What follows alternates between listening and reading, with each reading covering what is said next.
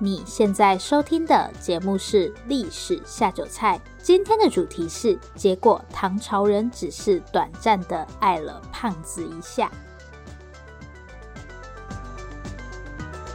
Hello，欢迎来到《历史下酒菜》，我是 Wendy，今天是我们的第五十九集节目。在正式开始今天的节目之前，有一个小小的工商时间。大家应该还记得，我们在第四十七集的时候有做一个关于台中的历史小旅行。如果你还没有听过的话，真的超级推荐大家去听第四十七集。为了做那一集，我还买了一支新的麦克风。好，这不是重点，重点是当时有一个景点，真的是我心目中的遗珠之憾，没有去到这个地方，我真的觉得蛮可惜的。这个地方呢，就是台中国家歌剧院。我就一直想说，什么时候有机会可以找个时间去台中国家歌剧院？结果没有想到这个机会来得如此突然。我是真的觉得没去到很可惜，不是因为要夜配的关系，这个一定要澄清一下。那今天的工商时间就是要来跟大家分享一个演出资讯，在这个月的二十四号跟二十五号这两天，就是四月二十四号跟二十五号，刚好是礼拜六、礼拜天周末这样。台中国家歌剧院有一场非常有趣的戏剧演出，作品名称是《爆发年代》。然后我一定要赶快跟大家说，《爆发年代》这出剧有多厉害。《爆发年代》的演出时间总共是一百分钟。那大家知道在这一百分钟里面会有多少个角色吗？答案是会有一百个角色，而且这还不是最疯狂的。大家再来猜猜看，《爆发年代》总共有多少位演员？如果要演一百个角色，感觉就会需要很多演员嘛。但是爆发年代的演员人数是一位，对，大家没有听错，就是一位而已。一位演员要在一百分钟里面演出一百个角色，这听起来就超级疯狂的。我觉得光是冲着这点就很值得去看了。而且这个来自加拿大的演员瑞克·米勒，同时还是这出剧的编剧加导演。这就是所谓的天才吗？然后还是要跟大家说一下，《爆发年代》是一个什么样的故事。虽然我看到一个人可以演一百个角色，就直接跑去买票了。我们还是要看一下故事内容啦。不知道大家有没有听过战后婴儿潮？战后婴儿潮说的就是第二次世界大战结束，就是西元一九四五年到大概一九六五年左右出生的这群人。没有意外的话，应该会是大家爸爸妈妈那一辈。因为在战争期间，大家通常都不会生小孩嘛，而且大部分的男生都去打仗了，事实上根本也没有办法生，所以战争结束之后，大家就狂生。像之前台湾每年的出生人口大概都不到三十万人，但是战争结束之后就暴涨到几乎每年都有超过四十万个新生儿。然后二零二零年台湾的出生人口只剩下大概十六万人。爆发年代其实是瑞克·米勒想要透过这个作品去了解他的父母，他的父母就是所谓的战后婴儿潮，他想要了解他的父母到底是在一个什么样的年代成长生活，所以爆发年代会用一百分钟的时间，以戏剧的方式带大家回顾，从西元一九四五年到大概一九七零年左右，差不多二十五年的时间，这中间所发生过的历史事件。比方说冷战、越战，或是美国的非裔民权运动，我想大家对这个主题应该会非常感兴趣。大家如果想要知道更多资讯的话，可以参考一下我们这一集的说明栏。然后这边呢，有一组专属的折扣码要提供给大家，输入折扣码 H I S T O R Y S A K A N A。就可以享有八五折的优惠，我会把折扣码放在说明栏里面，大家买票的时候千万记得一定要使用。好，工商时间结束，感觉讲的有点长，虽然这是广告啦，但是我自己真的很好奇，这会是一场什么样的演出？那我们今天的主题呢，就是结果唐朝人只是短暂的爱了胖子一下。我们之前在做第五十一集的时候，不是有讲过美的历史吗？其实，在做第五十一集的时候，我本来以为可以从过去的历史中发现一些有别于现在比较主流的审美。好，但是看完资料之后，就发现其实过去的审美跟现在好像大同小异，就是大家对美的标准似乎没有如我所愿的真的那么多元，至少看西方或是欧洲文明是这样啦。然后那个时候我就想到唐朝，因为一说起唐朝的审美，大家第一个会想到的就是唐朝人喜欢比较丰腴的女性嘛。我就觉得哇，那这样唐朝真的是一个很特别的朝代耶，所以我就很开心的去找了资料。但是我真的超级意外的，居然连唐朝人喜欢比较丰腴的女生的这件事情都不能说是完全正确的。不是从小到大都跟我们说唐朝人喜欢有肉的女生吗？有一种被欺骗的感觉。对，我到底还可以相信什么呢？所以震惊的我就决定要做一集来谈谈唐朝人的审美。今天这一集就会告诉大家唐朝人到底喜欢什么样的女性，然后造成这些审美的原因又是什么？我相信大家都已经迫不及待的想要知道答案了。那我们就马上开始吧。在今天节目的最一开始，我觉得我们要先厘清一个观念。之前我自己在思考类似问题的时候，其实也蛮常会忽略这件事情。我们现在的流行变得很快嘛，就是一年甚至根本不到一年，流行的东西就不一样了。可是我们在讲过去的审美的时候，常常会说：“哦，某某时候的人就是喜欢这个样子的东西。”比方说唐朝人就是喜欢比较丰腴的女性。但其实唐朝的时间很长诶，唐朝从西元六百一十八年一路延续到九百零七年，一共两百八十九年。难道在这将近三百年的时间，大家的审美都没有变过吗？我们从现在往回推三百年，就是呃西元一七二一年，应该没有人会觉得我们现在流行的东西跟十八世纪是一样的吧？所以，如果有一个唐朝人听到我们说唐朝人都喜欢比较丰腴的女生，那个黑人问号的程度，大概就是听到有人说我们都剃发留辫或是裹小脚之类的，听起来就超级莫名其妙的，好吗？结果我们自己就一直在做这么莫名其妙的事情。那唐朝到底有没有流行过这种比较丰腴的女性审美？确实是有的，只是不像我们以为的那样，好像整个唐朝三百年大家都喜欢风雨的女生。我们可以把唐朝这大概三百年的时间再细分成几个时期。在唐朝初年的时候，就是从唐朝的开国皇帝唐高祖李渊到唐太宗李世民的这个时候。等一下，我再跟大家介绍这些人。反正，在唐朝初年，就是李渊、李世民这个时候。整体来说，大家对于女性的审美还是比较偏纤细。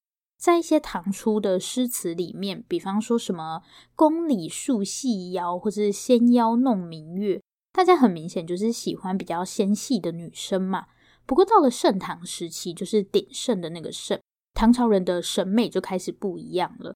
盛唐顾名思义就是唐朝国力最鼎盛的时候嘛，所以从唐太宗李世民一路到安史之乱之前。可以说是整个唐朝最繁荣的时期，这段时间大概维持了一百年左右。我们之前说的唐朝人喜欢丰腴的女性，其实就是出现在这个时期。严格来说，是只有三分之一个唐朝。不过在安史之乱后，唐朝人的审美又渐渐回到那种比较纤细的身材。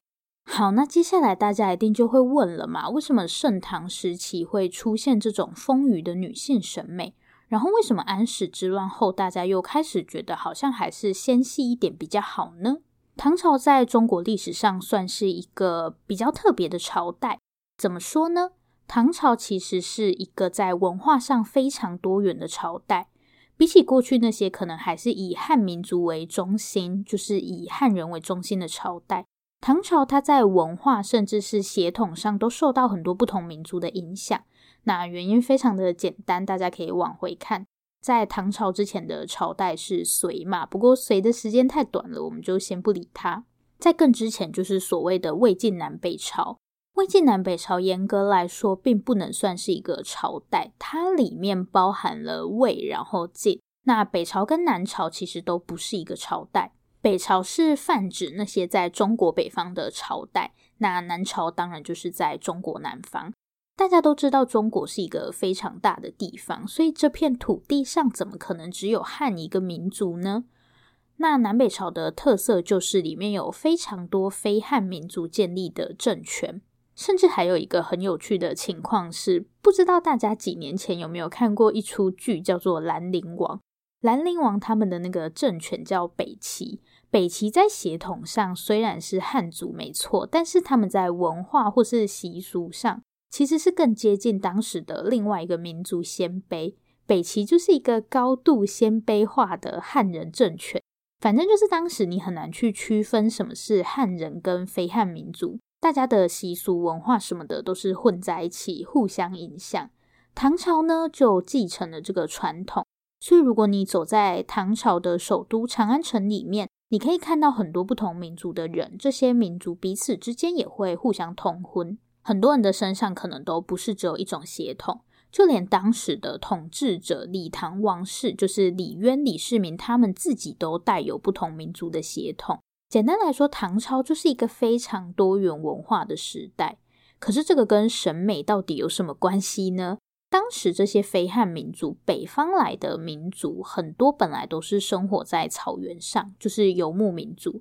所以他们并不会很欣赏那种柔弱的女生，因为在北方，你就是要骑马啊，不断的移动，你还弱不禁风的，是想要死在草原上吗？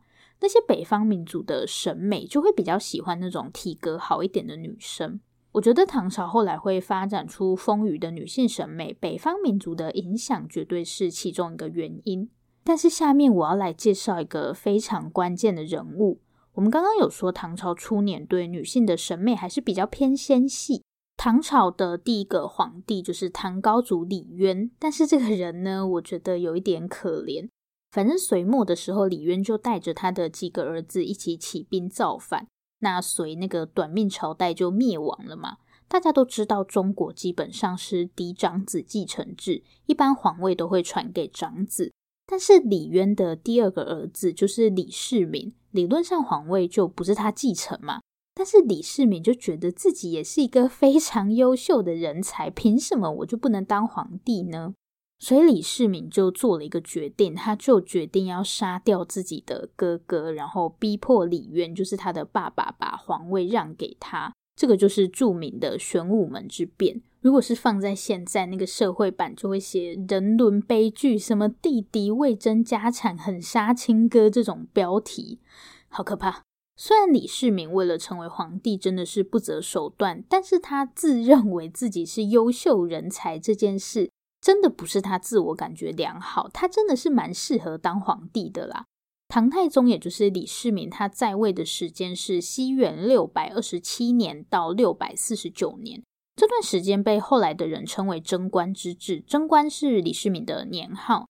那会特别去提这段时间，要么是这段时间大家过得特别不好，不然就是这个时候风调雨顺、国泰民安。在李世民的统治下，唐朝迎来了他的第一个盛世。在这二十年左右的时间，唐朝的人口增加了百分之五十。总之，就是一个太平盛世。后来还有人把唐太宗的政绩，还有一些他跟大臣们议政的内容编成书，这本书就叫做《贞观政要》。之后，从宋朝一路到清朝，很多君王都会把《贞观政要》当成教科书，教你如何成为一个好皇帝。不过，我要讲的重点完全不是唐太宗。西元六百三十七年，也就是李世民成为皇帝后的第十年，这一年呢，他的后宫迎来了一位非常重要的女子。这个人就是十四岁的武士，不是日本武士的那个武士，因为我们不知道这个女生到底叫什么名字，只知道她姓武而已。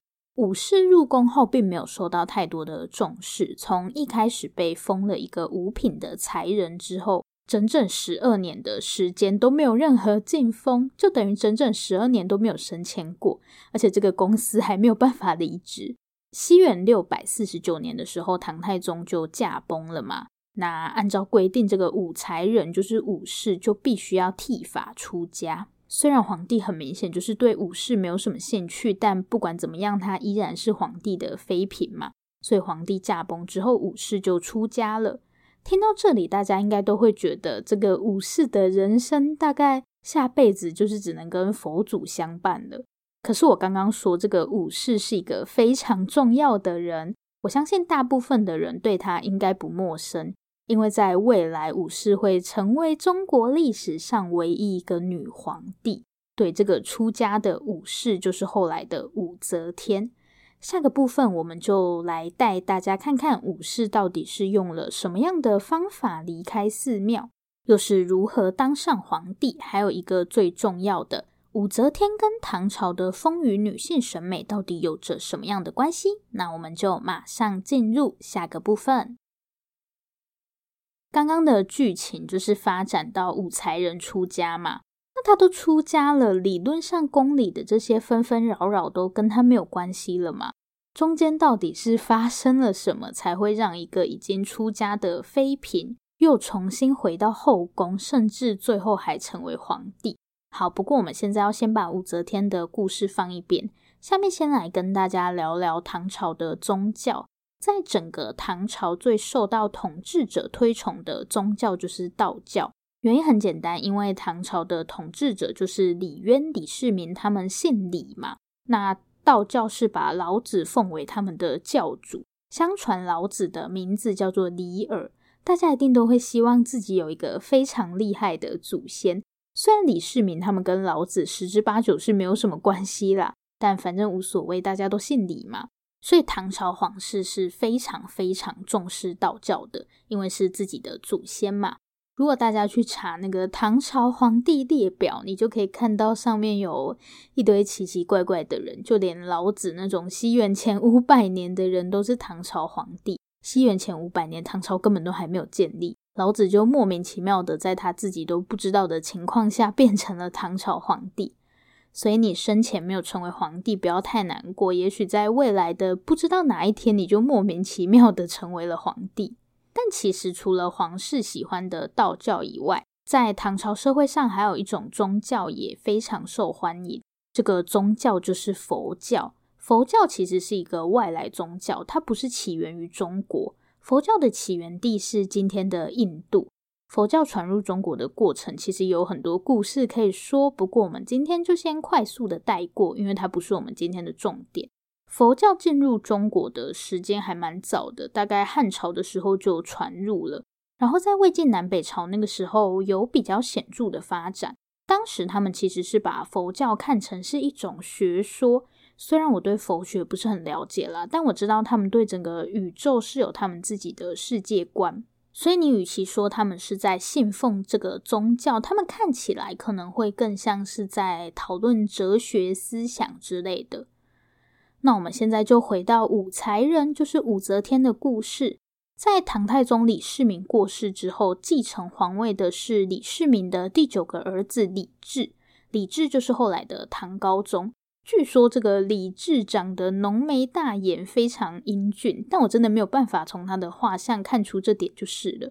那在李治登基后的第一年，也就是西元六百五十年。李治就到了武才人出家的那个寺庙去进香，不知道在那个寺庙里面到底是发生了什么事情。李治可能对武才人一见钟情吧。李治本来是去祭拜李世民，就是祭拜他的爸爸，结果没有想到这趟回来之后，他就把爸爸生前的妃嫔武才人给带回了后宫，后面还封了一个二品的昭仪。之前整整十二年都是一个五品的才人嘛，等了那么久，终于升官了。那对李治来说，这个武士可能就真的是他的真爱吧。武士就在李治的后宫一路高升，最后成为皇后。但是李治的身体一直都有点问题，就是他时不时会头痛，然后眼睛也不是很好。而李治的皇后武氏又是一个非常聪明的女子。所以，当李治没有办法处理政事的时候，他索性就把这些事情都交给皇后处理。西元六百八十三年，李治过世后，皇位就交给了李治与武氏的儿子李显，就是后来的唐中宗。但这个时候，皇后啊，现在应该是皇太后，就是武氏已经掌权超过二十年，所以情况就是有点尴尬。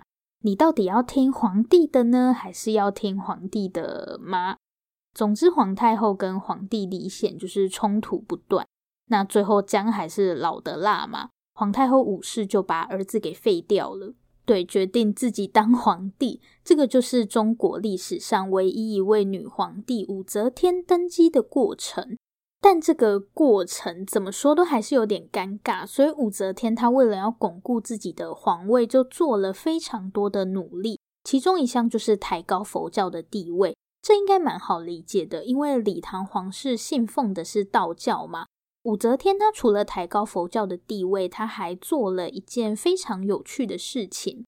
我刚刚有说佛教其实是从印度传入的，大家如果好奇的话，可以搜寻一下印度的佛像。假设我们拿印度跟中国的佛像去做对比的话，可以看到中国的佛像其实是长得比较圆润的，表情上看起来也比较亲切。为什么会有这种区别呢？理论上佛像是没有性别的，但你看印度的那些佛像，它很明显就是比较像男生，五官比较有棱角，然后肌肉线条更明显。就像李唐皇室为什么会去推崇道教？因为今天我要证明我的权力来源是合理的。我们现在的政府是透过人民选举产生嘛，所以他的权力就是来自于人民。那过去在这种君主体制下，他们的权力来源是从何而来？他们的权力来源往往就是天或是神，所以我们才会说君权神授嘛。那武则天现在要坐稳这个皇位，她同样会需要一个合理的权力来源，所以她必须要让大家相信她得到了神的认同，甚至她就是神的化身。这个神当然是从武则天她想要推崇的佛教来。武则天现在最大的问题就是她的性别，她要让大家相信女性也可以是神的化身。可是非常尴尬的是，印度那边传过来的佛教，那个佛像怎么看都不像是女生，就没有说服力嘛。那现在要怎么办才好呢？既然佛像有问题，那我们就从佛像下手嘛。所以在这个时期就开始出现了很多那种长得比较圆润的佛像。大部分女生的线条本来就会比男生来的圆润嘛。而且以武则天现在的年纪来说，我觉得要维持那种很细的腰，应该是有点困难。再来，唐朝人本来就喜欢体格好一点的身材嘛，他们索性就让这个佛像看起来比较有妈妈的感觉，就是慈眉善目这样，让大家觉得武则天就是这些神的化身。所以，为什么印度跟中国的佛像看起来不太一样，就是因为这个原因。武则天去刻意改变佛像的形象，本来只是为了要巩固她自己的皇位嘛，但没有想到这也连带影响了大家的审美观，社会上就开始流行这种比较丰腴的女性审美。而且故事到这里还没有结束，后面这个皇位还是回到了李唐皇室的手上，不然武则天还可以把皇位给谁呢？所以刚刚那个可怜的儿子中宗李显又重新成为了皇帝。好，反正中间就经历了一段比较混乱的时期。我们把时间快转到西元七百一十二年，这个时候登基成为皇帝的是武则天的孙子，后来的唐玄宗李隆基。虽然从武则天到唐玄宗中间有大概不到十年的时间是比较混乱的，但从唐太宗李世民一路这样过来，唐朝的整个情况都是发展的非常好的。其实唐朝会流行这种比较丰腴的审美，也跟这个时候的社会环境有关，因为大家比较有钱嘛。我之前在美的历史那一集有说，脂肪也被看成是一种富裕的象征。除了武则天之外，还有一个女性对唐朝的这种丰腴女性审美也起了很大的作用。接下来，我们就马上来看看这位女性到底是谁。然后，唐朝的丰腴女性审美又是如何消失的？相信大家对唐玄宗应该还算熟悉，所以没错，那个对唐朝丰腴女性审美起了重要作用的女生，就是大名鼎鼎的杨贵妃，就是喜欢吃荔枝的那个杨贵妃。但是我这边要先帮唐玄宗来澄清一下。因为每次讲到唐玄宗，大家第一个会想到的就是他跟杨贵妃的爱情故事。可是呢，唐玄宗其实是一个还不错的皇帝，对，他不是只会谈恋爱而已。唐朝的第一个盛世，我们刚刚有提到嘛，就是唐太宗李世民的贞观之治。那第二个盛世就是唐玄宗的开元之治。所以唐玄宗其实还是会做事的，好吗？但我知道大家对这个不感兴趣。唐玄宗跟杨贵妃之间的爱情故事确实是蛮戏剧化的。刚刚唐高宗李治是看上了爸爸的妃嫔吗？那唐玄宗李隆基跟这个杨氏，也就是后来的杨贵妃，其实历史上很多女性她们都没有把名字留下来。像武则天的本名到底是什么？历史上也没有记载。武曌是后面才改的名字，正史上也没有提过杨贵妃的本名到底是什么。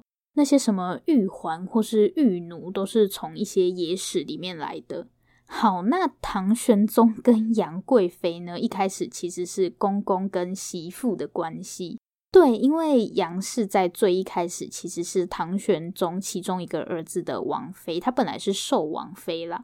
历史上并没有很详细的记载他们到底是如何相遇的，只有说西元七百三十六年的时候，当时唐玄宗非常喜爱的武惠妃去世。那因为寿王妃杨氏容貌超群，所以就让这个杨氏进入后宫。我觉得这个说法就很莫名其妙。就算唐玄宗很悲伤，需要人安慰，好了，那为什么一定要是杨氏呢？我觉得就是皇帝不知道在哪里看上了杨氏，反正就随便找个名目把他弄进宫里来。唐玄宗确实是对杨贵妃非常好啦。荔枝的故事直到今天大家都还津津乐道。荔枝的故事就是说，杨贵妃特别喜欢吃荔枝，但是荔枝一般是生长在南方嘛，所以每次唐玄宗都会派人快马加鞭，用最快的速度把刚刚采下来的荔枝送到杨贵妃面前，就是要确保她吃到的荔枝是最新鲜的。那皇帝那么大张旗鼓的宠爱一个妃子，大家当然都会知道嘛。刚好呢，杨贵妃的身材也是比较丰腴的。我觉得以我们今天的标准来看，就是比较有肉啦，所以杨贵妃的存在又更助长了丰腴的女性审美。这个时候，大家所谓的美女就是不可以太瘦，你一定要有一点肉，这样。所以大概就是从唐太宗那个时候，经过武则天，然后一路到唐玄宗这个时候，这段时间唐朝人就是喜欢比较丰腴的女性，差不多是一百年左右的时间吧。那后面为什么又恢复到那种比较纤细的审美呢？这里我们要来介绍一个人，其实也不能怪大家对唐玄宗的印象就只有谈恋爱啦，因为这个人确实是晚节不保。在最一开始，我们有讲到唐朝是一个蛮特别的朝代，因为它受到很多不同民族的影响，不止皇室本身有非汉民族的血统，甚至很多官员也不是汉人。其中最有名的就是安禄山。安禄山本身是粟特人，就是比较接近波斯、伊朗那一带的民族。那粟特人有一个特色，就是他们非常擅长做生意。一般他们都是在一些边境做贸易，所以你会接触到很多不同的民族。你不只要会说他们的语言，多多少少也要了解他们的文化。因缘际会之下，安禄山就认识了驻守在边境的唐朝将领。当时这些驻守在边境的将领一般被叫做节度使。安禄山这个人身材非常的魁梧，也有人说他很胖啦，但我想无论如何，他应该也是一个灵活的胖子，行动很迟缓，也没有办法当军人吧。反正安禄山就透过人家介绍开始从军。那因为安禄山能力不错的关系，很快就受到唐玄宗的赏识，官就越做越大，甚至同时兼任三个地方的节度使。手上的军队超过十八万人，可是安禄山的野心显然不是只有这样而已。西元七百五十五年，安禄山就随便找了一个借口，反正他就是要起兵造反啦。他就带着他的军队先进攻洛阳，唐玄宗这边当然要赶快派人去抵抗嘛。可是呢，打输了，然后安禄山就在洛阳这边自己登基称帝。打赢当然就要乘胜追击嘛，所以安禄山的军队就朝着长安步步逼近。结果唐玄宗一看，哇，完蛋了，他就包袱款款逃难去了，把烂摊子留给太子，留给自己的儿子。那太子索性就一不做二不休，直接自己登基，然后尊唐玄宗为太上皇。结果耗费了整整八年的时间才结束这场动乱。上面这场动乱就是大家都很熟悉的安史之乱。那杨贵妃也在唐玄宗逃难的过程中被赐死，因为大家觉得会发生安史之乱都是杨贵妃的错。明明当皇帝的就不是杨贵妃，为什么发生叛乱了就要她来承担呢？怎么想都是唐玄宗自己的问题吧？谁叫他要乱用一些奇奇怪怪的人？反正大家就把错都推给杨贵妃，因为你也不能说皇帝错嘛。其实我觉得唐玄宗也没多爱杨贵妃啦，说到底他最爱的还是自己。所以安史之乱后，杨贵妃就从一个集三千宠爱于一身的女人，变成祸国殃民、人人喊打的过街老鼠。那自然大家就不会想要变得跟她一样嘛。所以对女性的审美又慢慢恢复到过去那种瘦啊、纤细这样。另一个更现实的原因，就是因为动乱嘛，打仗期间物资那么缺乏，大概不瘦也很难。然后因为安禄山是非汉民族的关系，安史之乱也让社会上出现一种，就是会对外国人有戒心。因为过去唐朝是非常开放的，可是安史之乱就大家应该也可以理解。所以，对于北方民族那种女性审美，就是不可以太柔弱，要体格好一点，大家也没有那么喜欢了。最后导致的结果，就是唐朝的丰腴女性审美，其实就只有出现在唐太宗到安史之乱前的这短短一百年左右。所以，下次大家不要再认为整个唐朝都是喜欢比较丰腴的女生的，那个时间其实没有想象中那么长。那以上就是唐朝丰腴女性审美出现又消亡的过程啦。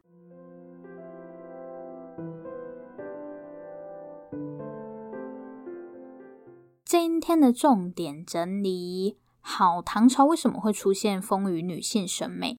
第一个原因是唐朝本来就深受非汉民族文化的影响，所以他们更喜欢那种不要太纤细的女性。那再来。从唐太宗到安史之乱前这段时间是唐朝的盛世，在社会相对富足的情况下，大家也比较有条件长肉嘛。如果一直打仗，根本胖不起来。第三个原因就是武则天的影响。作为一个女性皇帝，为了让大家相信自己是神的化身，所以武则天就把本来比较男性化的佛像，在线条上变得更圆润，营造出那种亲切慈悲的形象。我就是一个来救苦救难的皇帝。最后一个原因呢，就是杨贵妃的加持，因为杨贵妃比较丰腴，唐玄宗又很宠她嘛，在人人都想成为杨贵妃的情况下，大家就会更喜欢丰腴一点的女性。那唐朝丰腴女性审美的消失，当然就是因为安史之乱。安史之乱后，不止杨贵妃被大家唾弃，因为安禄山不是汉人的关系。所以大家也开始排斥所谓的非汉民族。最现实的原因，自然还是因为战乱嘛。你根本也吃不胖，所以安史之乱后，大家又不喜欢那种有肉的女生了。听完这个故事，其实可以发现，原来政治对我们的审美也是会有影响的。上面那些事情，其实国高中课本都有提过，但我从来没有想过它跟唐朝人喜欢什么样的女生会有关系。那就希望大家会喜欢今天的节目内容。下面是回复听众留言的时间。今天要阅读的这则留言是在二零二零年的六月十七日，来自住在台北的 J。首先，先谢谢 J 的留言。J 说：“丁一生超有特色的，留着不要换。”我只能跟你说声抱歉了，不然我们现在再来重温一下那个丁的声音。对，就是这个丁让 J 念念不忘。好啦，那再次感谢 J 的留言。虽然丁一生不见了，但还是希望你可以继续支持我们的节目。然后我要再提醒大家，因为过一阵子会有一个特别活动，所以千万要去追踪我们的 IG 或是 Facebook 粉丝专业，这真的非常非常重要，好吗？这里是历史下酒菜，我是 Wendy。如果喜欢我们的节目，欢迎订阅我们。最后，最后，如果你收听完本集节目，有任何的想法，希望与我们交流，或是有任何的建议、心得，都可以留下你的评论。我们也会在下一集节目里回复大家的评论。不要害羞，大方的留下评论。如果你真的真的很害羞，那就订阅我们吧。这里是历史下酒菜，我们下次见，拜拜。